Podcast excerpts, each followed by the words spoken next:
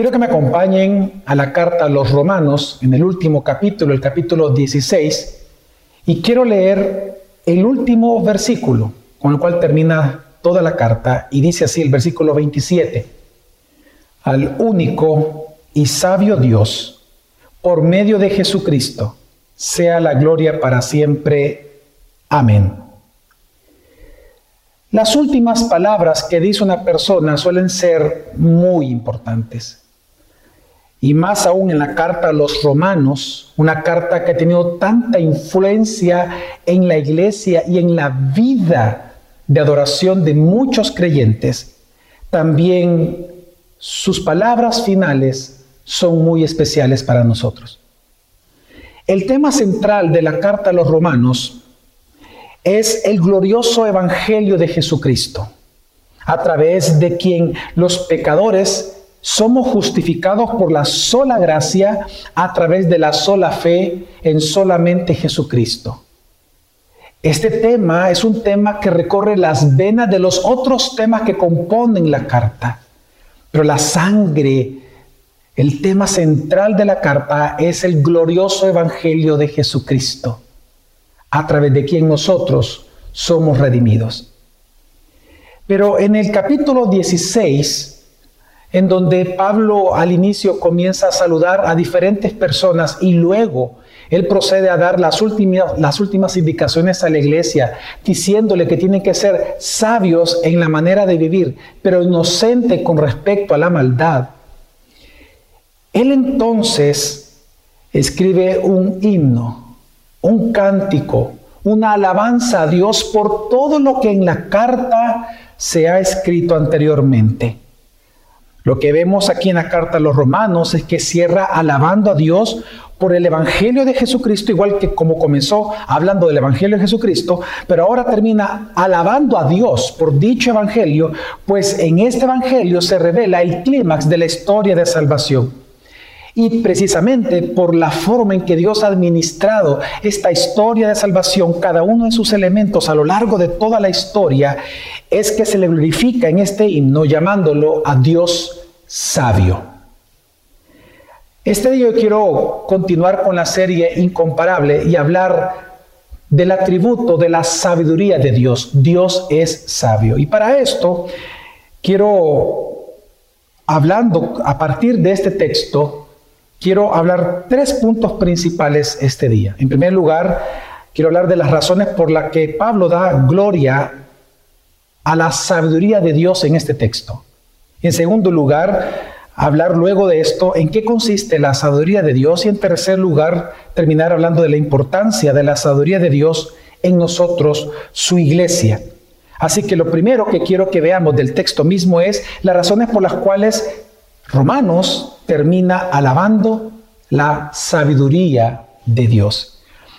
Este himno lo encontramos del versículo 25 hasta el versículo 27 y dice así, y a aquel que es poderoso para afirmaros conforme a mi evangelio y a la predicación de Jesucristo según la revelación del misterio que ha sido mantenido en secreto durante siglos sin fin, pero que ahora ha sido manifestado y por las escrituras de los profetas, conforme al mandamiento del Dios eterno, se ha dado a conocer a todas las naciones para guiarlas a la obediencia de la fe, al único y sabio Dios, por medio de Jesucristo, sea la gloria para siempre.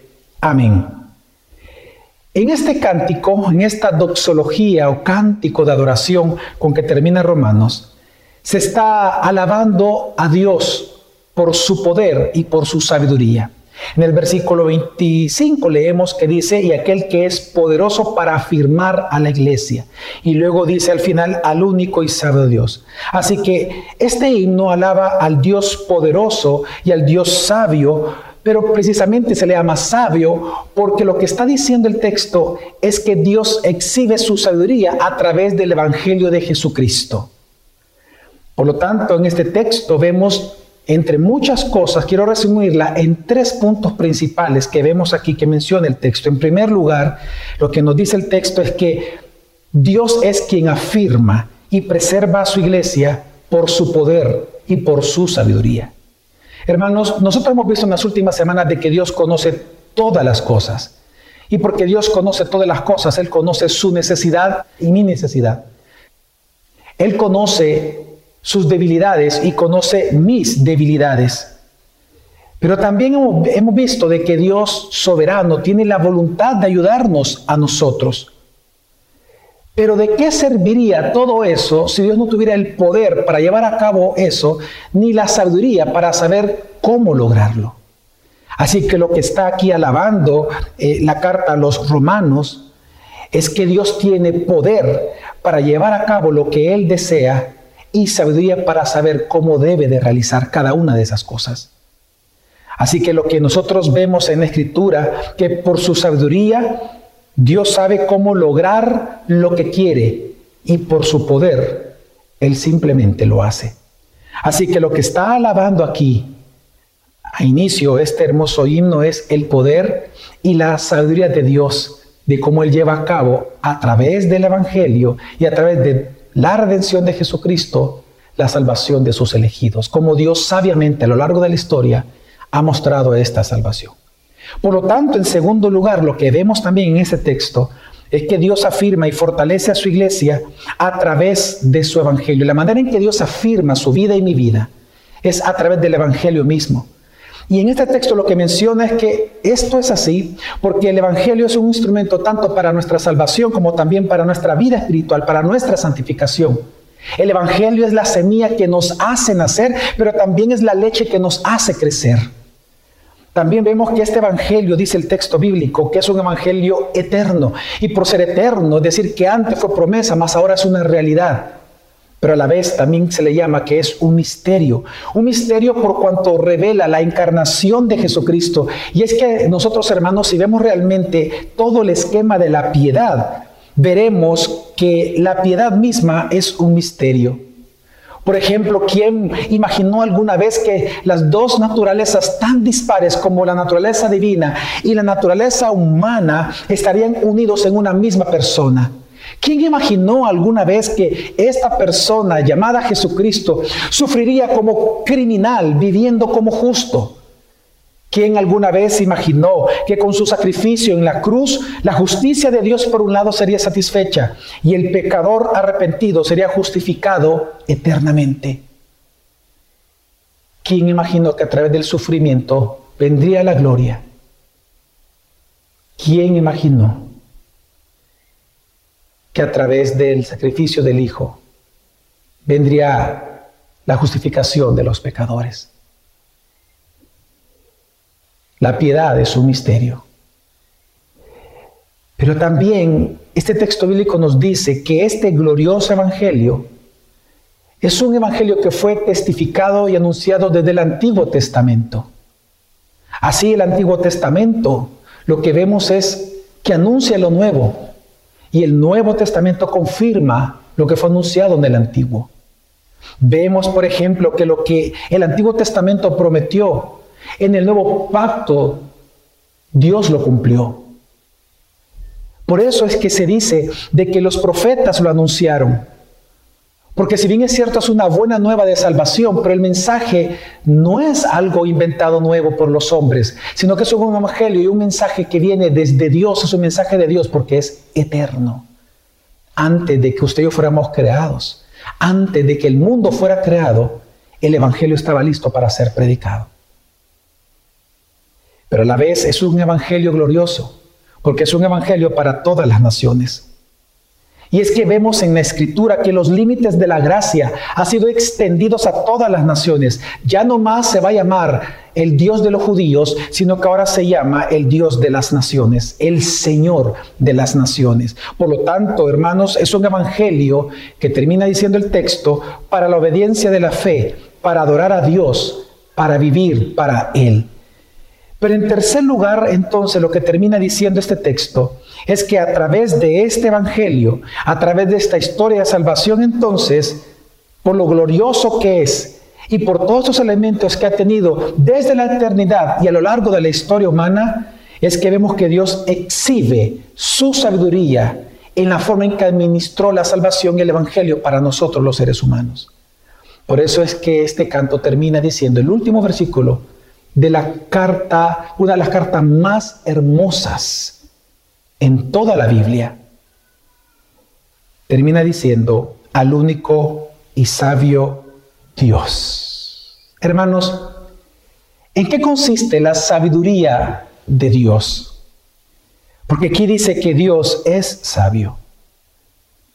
La semana pasada nosotros hablamos de la omnisciencia de Dios, que es parte de su conocimiento, pues la sabiduría también es parte del conocimiento de Dios. La omnisciencia de Dios es el conocimiento de Dios de todas las cosas pero su sabiduría es la virtud o perfección de usar ese conocimiento para su gloria en todas sus obras. Es decir, por la omnisciencia de Dios, Dios conoce lo que Él quiere. Por su sabiduría, Él elige los medios más adecuados para lograrlo para su gloria. La sabiduría de Dios, hermanos, es parte del conocimiento de Dios. Por eso es que la palabra sabiduría en toda la escritura tiene el matiz de la habilidad práctica, como por ejemplo de un carpintero, de un artesano. Así como los artesanos tienen habilidades para cosas prácticas, así Dios es habilidoso artesano para llevar a cabo lo que Él siempre eternamente ha querido realizar. Hermanos, esta sabiduría, esta habilidad de Dios para lograr de manera perfecta e infalible el consejo de su voluntad se exhibe en muchas cosas que nosotros vemos. Pero entre tantas cosas en que Dios exhibe su sabiduría, yo quiero hablarle rápidamente de tres cosas en las cuales nosotros podemos ver cómo Dios exhibe su sabiduría. Y en primer lugar es en la creación. Dice la escritura en Proverbios 3:19, con sabiduría fundó el Señor la tierra, con inteligencia estableció los cielos. Solo basta con que nosotros levantemos la vista y veamos cómo funciona la creación, cómo las leyes naturales continúan funcionando, cómo cada especie se sigue reproduciendo según su género, cómo el universo está compuesto, un centímetro más lejos el sol y la tierra entraría en un frío y en exterminio del ser humano. Un centímetro más cerca y el mundo fuera quemado en llamas. Dios es sabio y Él ha dispuesto todas las cosas de la creación en un orden perfecto que le sirve a su gloria. Por eso es que nosotros también leemos de manera muy sorprendente como el autor de Hebreos en el capítulo 11, versículo 3, exhibiendo y alabando la sabiduría de Dios en la creación, dice, por la fe entendemos que el universo fue preparado por la palabra de Dios. Y es que aquí la palabra preparado, una palabra muy especial, la palabra preparado significa hilvanado, hilado. A mí me parece sumamente interesante cómo en ese sabor se hacen las hamacas y, los, y el aparataje que ocupan los artesanos para confeccionar las telas o las hamacas. De hecho, es muy bonito ver cómo ocupan el uso, la aguja y los hilos. Pues lo que está diciendo aquí la escritura es que Dios es cual artesano. Él ha tomado los hilos y Él ha ibanado correcta, perfectamente el universo entero para su gloria. Hermanos, Dios exhibe su sabiduría en la creación, porque Él ha tomado cada hilo y lo ha hilvanado y lo ha preparado. Todo está correctamente posicionado en toda su creación. Pero en segundo lugar también nosotros vemos la sabiduría de Dios en cómo Él nos gobierna cada uno de nosotros. Veamos, por ejemplo, sus mandamientos, la ley divina, los mandamientos de Dios en la Escritura. Hermanos, a diferencia de las leyes de los seres humanos que son egoístas, codiciosas, opresivas y crueles, no es así la ley de Dios. La ley de Dios, como dice el Salmo 119, es para nuestra felicidad, alegra el alma, porque nos hace discernir lo que es bueno de lo que es malo. El mismo mandamiento nos llevan a, a, temer a este Dios sabio, a este Dios bueno, pero también a este Dios justo. La misma ley nos ayuda a tener comunión con Dios, nos enseña cómo Dios requiere ser adorado como Dios verdadero. Por lo tanto, la ley de Dios, como dice el salmista, nos ayuda a ser felices, Porque a final de cuentas, cuando todos por amor a Dios y por amor al prójimo, al prójimo, como se resume toda la ley de Dios, hacemos los mandamientos, resulta que el bien común y la felicidad es común a todos nosotros. Un ejemplo de esto es, por ejemplo, lo que estamos viviendo hoy en este momento con el COVID, con la enfermedad del COVID-19. ¿Por qué nosotros los cristianos estamos a favor y estamos hablando de que tenemos que tomar medidas prudenciales y medidas sanitarias para no infectar a otros? Lo hacemos por amor. Es por amor que nosotros, la iglesia, nos sujetamos a las disposiciones que los expertos en salud nos dicen siempre y cuando sean coherentes con la realidad.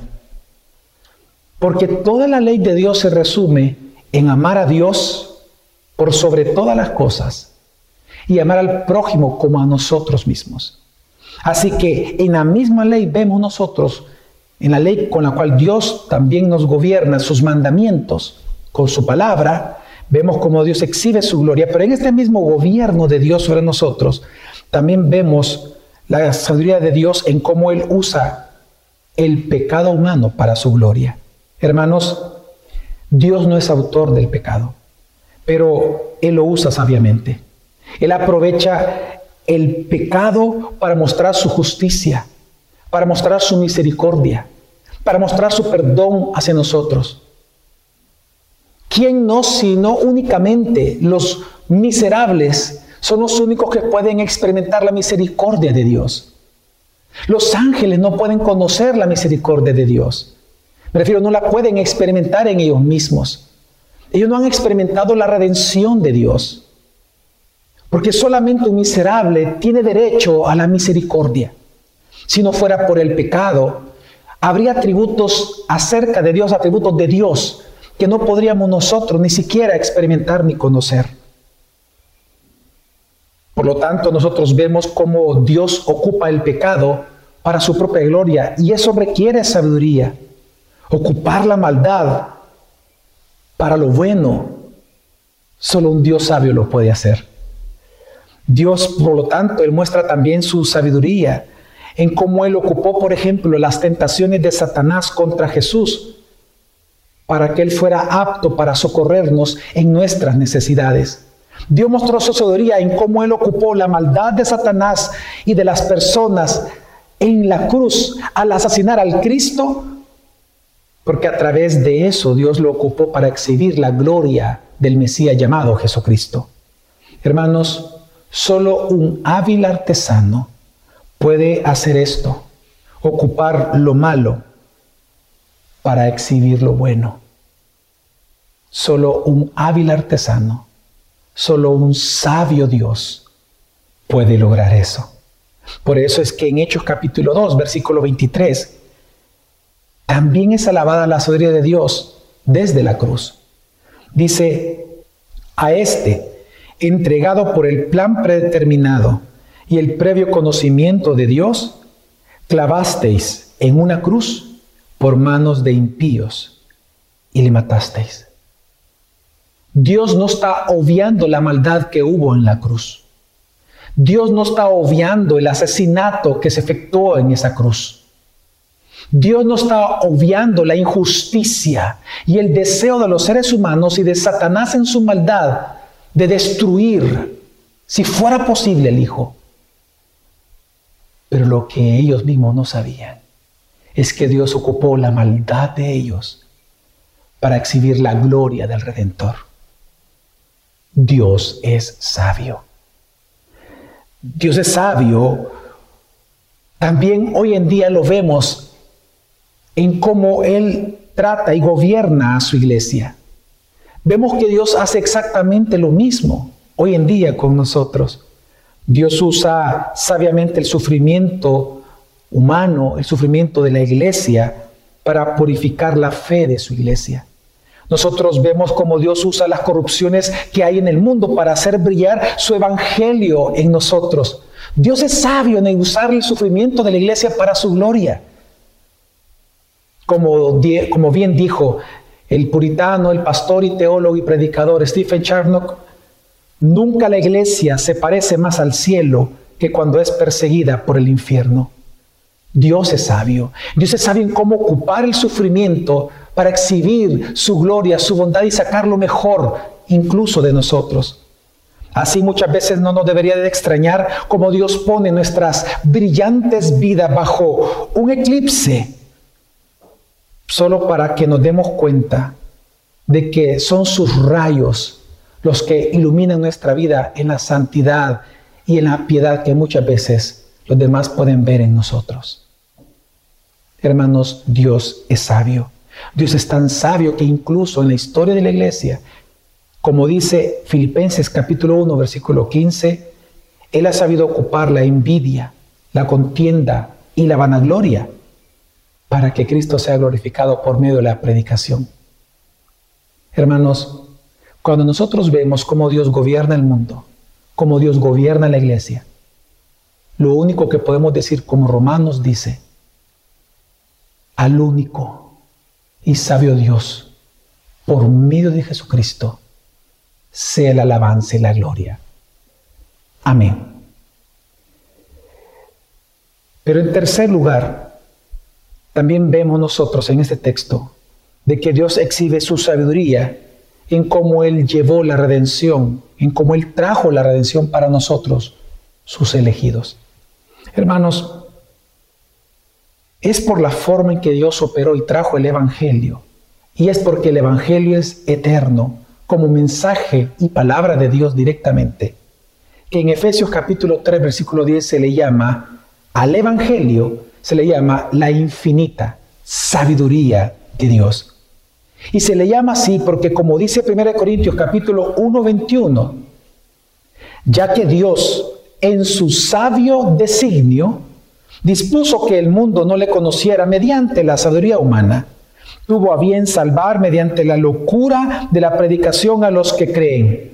Es decir, se le llama al Evangelio la infinita sabiduría de Dios porque a este sabio Dios, en su sabio designio, Él dispuso que el mundo no fuera salvado, los elegidos no fueran salvados por la, fuera salvados por la sabiduría del mundo ni por el poder de los seres humanos, sino por lo aquello que el mundo considera una locura, la predicación del Evangelio de Jesucristo. Hermanos, Dios es sabio. Y por eso es que también sigue diciendo el versículo 27 del mismo capítulo, sino que Dios ha escogido lo necio del mundo para avergonzar a los sabios y Dios ha escogido lo débil del mundo para avergonzar a lo que es fuerte. Hermanos, ¿cuánta sabiduría se requiere para convertir la basura en, en algo útil? Y es lo que está diciendo aquí el texto. Dios es tan sabio que de lo vil, de lo menospreciado, de lo que no vale nada para el mundo, de la escoria del mundo, Dios tomó para salvarlos y avergonzar a los fuertes y avergonzar a los sabios. ¿Cuál sabio artesano él tomó la basura del mundo y la convirtió sus hijos para su gloria. Dios es sabio. Hoy en día, como les conté en algunos sermones anteriores, mi hijo, aquel, aquello que estaba guardando, hoy lo está reciclando y lo está ocupando para crear nuevas cosas. Y es interesante ver ese proceso, como él se imagina ve un objeto y se imagina y lo transforma en algo que es útil para él. Hermanos, Dios es sabio. Nosotros no servíamos para nada, inútil éramos. Como dice Romanos capítulo 3, aún nos volvimos inútiles. Veneno de áspides había debajo de nuestra lengua. Nuestro corazón rechazaba a Dios, pero en su sabiduría, su gracia fue irresistible para nosotros. Y por medio de ese Evangelio fuimos atraídos a Jesucristo. Y hoy nosotros vivimos para adorarlo y para servirlo. Alabado sea el Dios único y sabio por medio de Jesucristo, por siempre. Amén. Hermanos, la sabiduría de Dios es el atributo por medio del cual Dios es infinitamente hábil para hacer todo lo que Él se propuso desde la eternidad y gobernarlo para su gloria. Si su conocimiento eterno exhibe lo que Dios quiere hacer, su sabiduría le dice cómo lograrlo. Hermanos, Dios es sabio. Por eso que, por todo esto que acabo de mencionar y muchas otras cosas más, es que al final de la carta a los romanos canta el escritor al único y sabio Dios, por medio de Jesucristo, sea la gloria para siempre. Amén. Ahora, este tributo de Dios es muy importante para la fe de la iglesia, porque la sabiduría de Dios nos enseña, nos consuela y nos exhorta a varias cosas.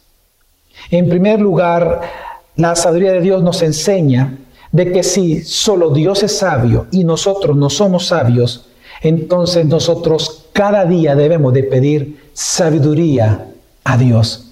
Hermanos, los seres humanos no somos sabios inherentemente. El único sabio Dios es Dios mismo.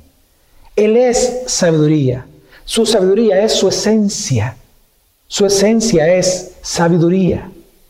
Pero en nuestro caso no es así. La sabiduría es algo que Dios otorga, porque Él es la sabiduría. Por lo tanto, si nosotros somos seres, somos personas, seres humanos que no conocemos lo que va a venir mañana, que no sabemos hacer muchas cosas, hermanos, entonces pidamos sabiduría. En primer lugar, porque nosotros necesitamos saber qué hacer en cada momento del día.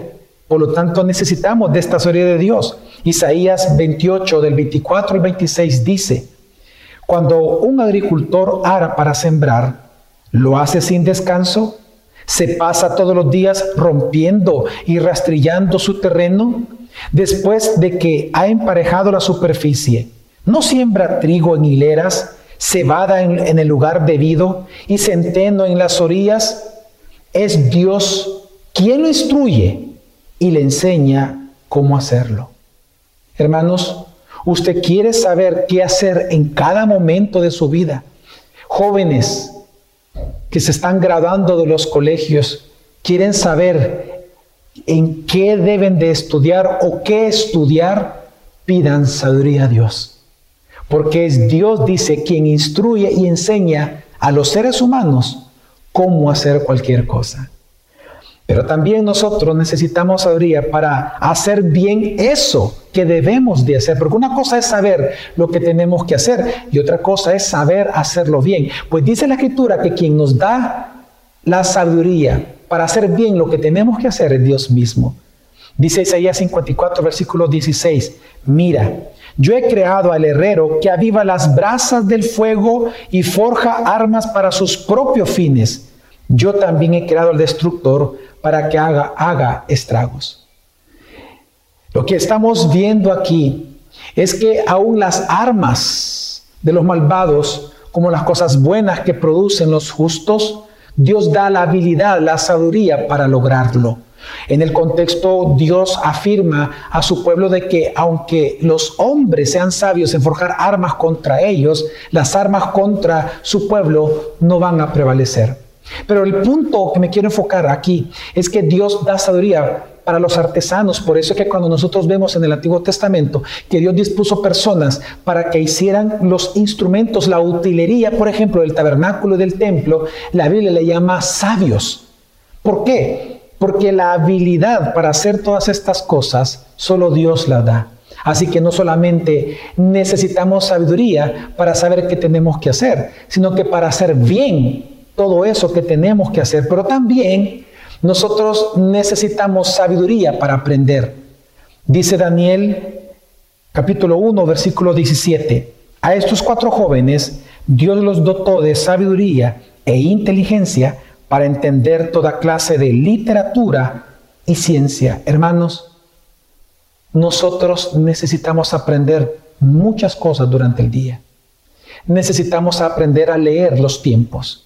Necesitamos aprender a discernir los tiempos y aprender qué es la realidad, aprender lo que es bueno y lo que es malo. Hermanos, solo la sabiduría nos puede enseñar eso. Pero también la Biblia nos enseña que necesitamos ser prudentes. Debemos conocer lo bueno y diferenciarlo de lo malo. Pero, ¿cómo se logra este conocimiento? ¿Cómo podemos ser prudentes de esta manera? ¿Cómo conocer lo bueno y diferenciarlo de lo malo? Proverbios 8:12 dice, yo, la sabiduría, convivo con la prudencia y poseo conocimiento y discreción. Hermanos, pidamos la sabiduría a Dios. Necesitamos sabiduría. Santiago capítulo 1, versículo 5 dice que si alguien es falto de sabiduría, pídasela a Dios, que Dios la va a dar sin ningún reproche. Esa palabra significa de que Dios no te va a avergonzar por ser falto de sabiduría si tú le pides a Él sabiduría. Hermanos, la sabiduría de Dios nos enseña que dependemos de su sabiduría todos los días de nuestra vida. Seamos humildes en pedírsela todos los días.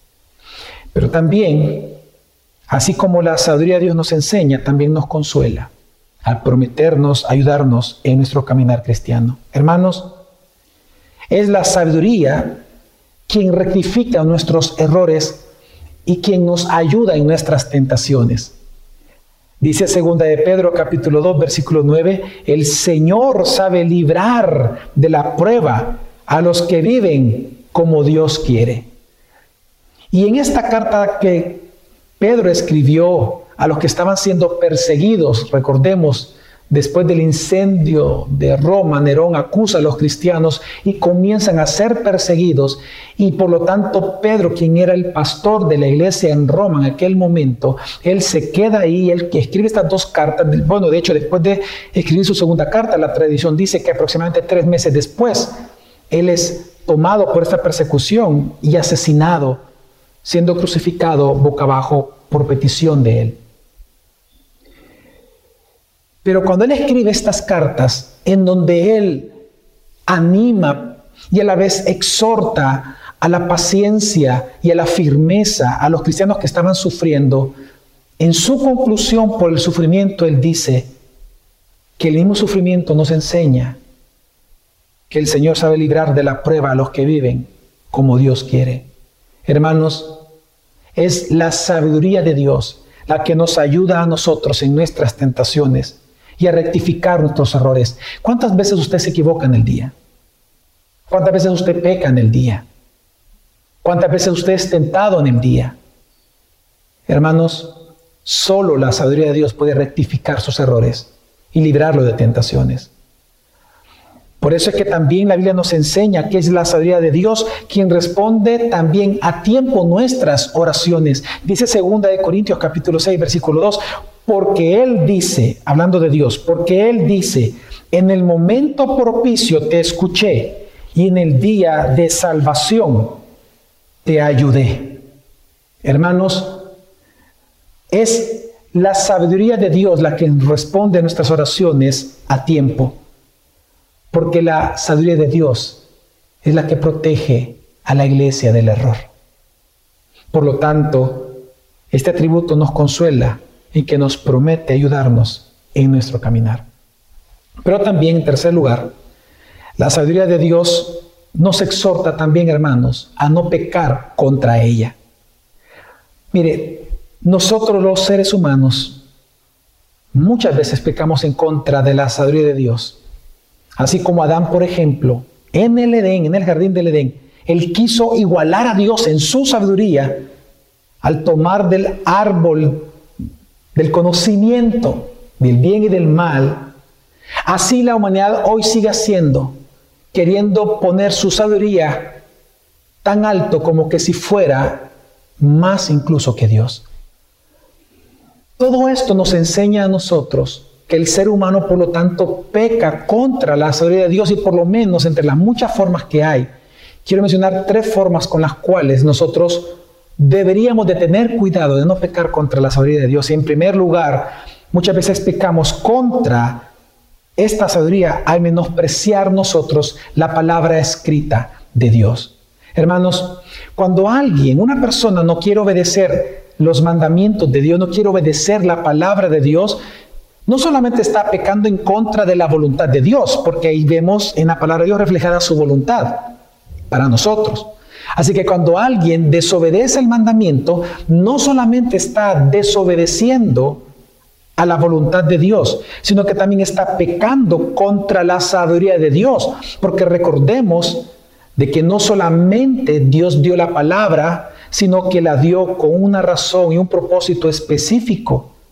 Así que nosotros no solamente pecamos contra su voluntad, sino que pecamos contra su sabiduría, contra la razón por la cual Dios dio sus mandamientos y nos dio la orden de guardarlos. Así que una manera es menospreciando la palabra de Dios. Realmente, hermanos, ¿cuántos de ustedes ha menospreciado leer la Biblia en este tiempo de COVID. Ven las noticias, se transmiten noticias, se viralizan pensamientos, pero ¿cuántos le dedicaron de verdad tiempo a estudiar la palabra de Dios?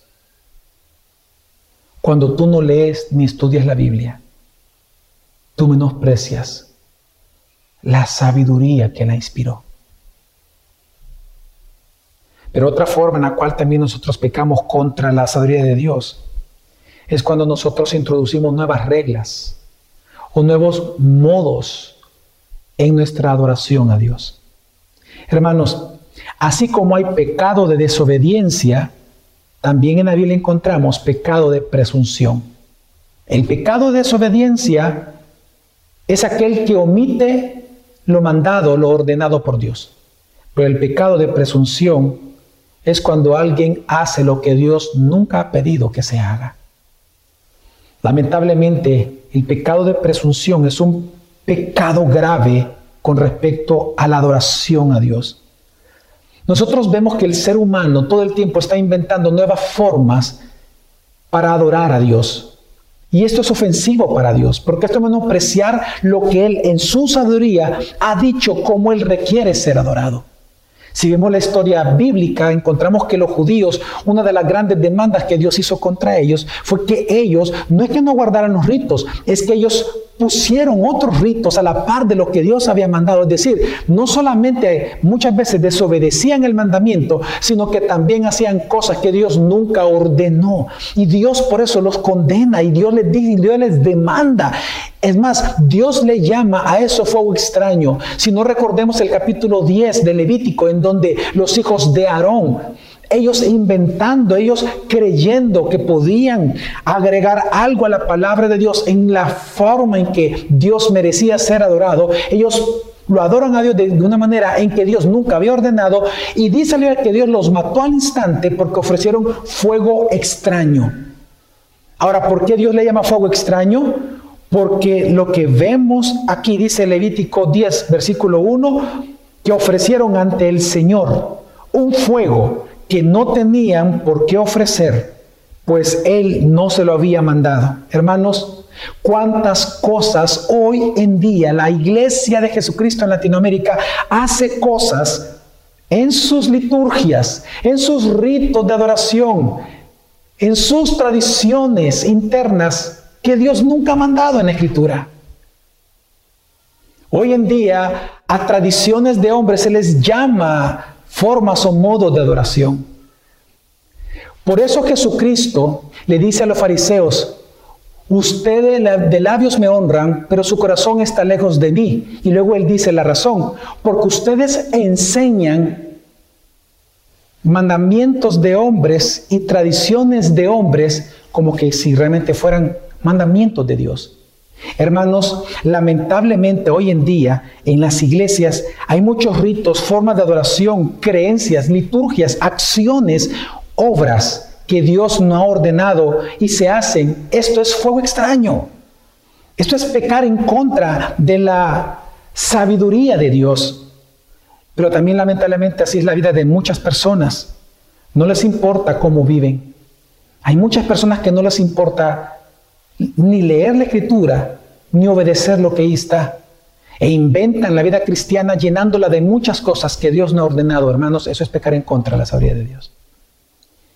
Pero también en tercer lugar, nosotros pecamos en contra de la sabiduría de Dios cuando nosotros le damos órdenes a Dios en nuestras oraciones. Dar órdenes a Dios, hermanos, es considerar su sabiduría como insensata. Y nosotros vemos un texto muy peculiar en la Escritura que nos enseña acerca de esto, la historia de Lázaro y el hombre rico. Se nos dice a nosotros en la Escritura que cuando el hombre rico estaba en el infierno, él habla con Abraham y le grita y le dice que envía a Lázaro, es decir, a una persona ya muerta, que le envía a sus familiares para evitarles este sufrimiento que él estaba viviendo. En un principio, cuando uno lee eso, uno pudiera pensar, si uno humaniza el texto, uno pudiera pensar de que es algo bueno lo que él está pidiendo. Pero lo que él estaba pidiendo es algo demoníaco. Porque lo que él estaba pidiendo es que a través de una persona muerta recibieran un mensaje de salvación. Y al hacer esto, él estaba menospreciando lo que Abraham le da por respuesta, que es a través de la locura de la predicación de Moisés y los profetas que ellos se tenían que salvar. Muchas veces nosotros en nuestras oraciones nos mostramos como dándole órdenes a Dios.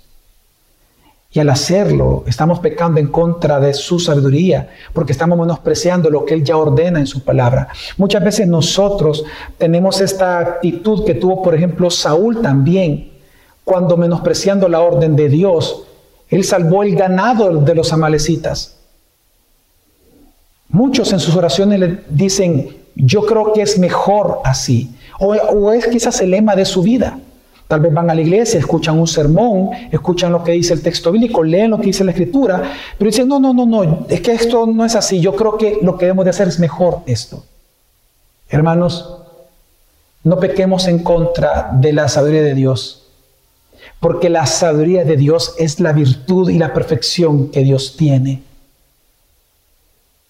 que hace que Dios logre todas las cosas que Él se ha propuesto para su gloria en cada cosa que Él hace. Hermanos, solo Dios es sabio. Por lo tanto, pidamos sabiduría a Él y descansemos en sus sabios decretos, amor y consuelo. Como dice Romanos 16, 27, al único y sabio Dios, por medio de Jesucristo, sea la gloria para siempre. Amén.